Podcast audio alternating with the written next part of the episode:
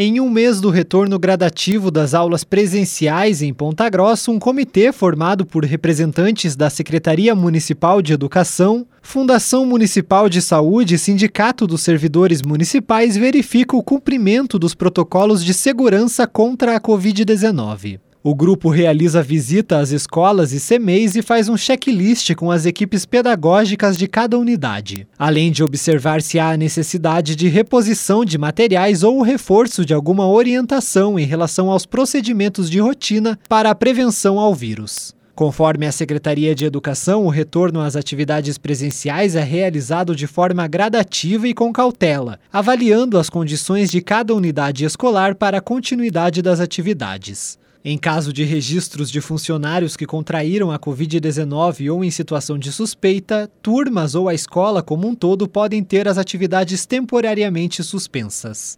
Tailan Jaros, repórter CBN.